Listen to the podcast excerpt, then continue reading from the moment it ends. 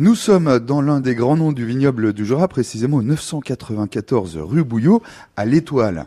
Alexandre Vandel, c'est au château l'Étoile où nous nous sommes arrêtés et quelque chose me dit qu'il n'y aura jamais de 996 rue Bouillot. Eh bien non, tout simplement pour une Oui, et pourquoi simple chose, c'est que nous sommes au-dessus d'une colline Ah, tout où nous au-dessus. arrivons dans la cour directement. On ne Où peut pas nous- faire plus haut, on est vraiment perché On est au sommet avec l'avantage d'avoir une vue panoramique euh, à 360 degrés. 360 Ça déchire. degrés. Voilà. On y Et- fait encore attention tous les jours Alors, nous, on y fait souvent attention quand on rentre de vacances. C'est là qu'on se dit finalement on est bien chez nous. et pourquoi partir Exactement. C'est pour ça que maintenant on part plus en vacances, c'est plus simple.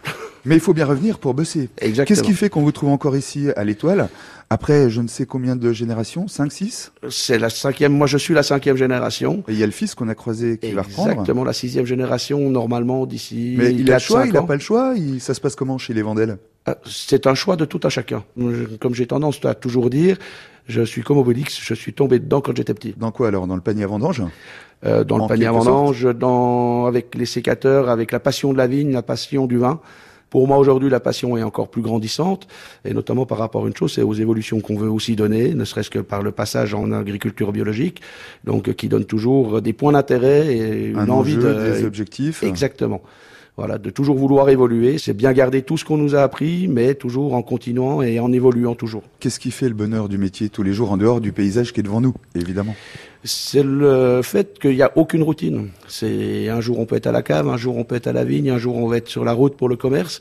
Il n'y a pas un pied de vigne qui se ressemble, qui est identique. Ils ont tous une forme euh, différente. euh, Alors comme Ah, Moi un- j'ai encore un peu de mal à les distinguer quand même. hein.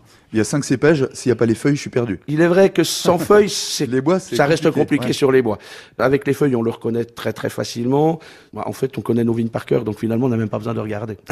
Et comment on bosse quand on est comme vous dans le château l'Étoile, c'est-à-dire cet édifice euh, seigneurial qui coiffe vraiment la colline hein.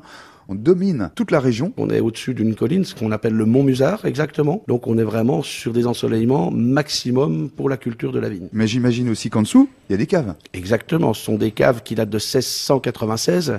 Nous sommes là aujourd'hui sur la demeure qui était le monastère. Si on regarde au-dessus de l'édifice, on aperçoit encore la cloche qui permettait de rappeler euh, à ce moment-là, justement, pour euh, tous euh, les heures des prières et des choses. Et c'était certainement pas installé là par hasard. Je pense que comme tout le monde, euh, les moines savaient faire beaucoup de choses. Et je vous invite à venir euh, déguster non seulement les vins, mais aussi le panorama vu d'ici. Euh, C'est au château de l'Étoile, évidemment à l'Étoile. En vous remerciant, vous souhaite une très bonne fin de journée et au plaisir.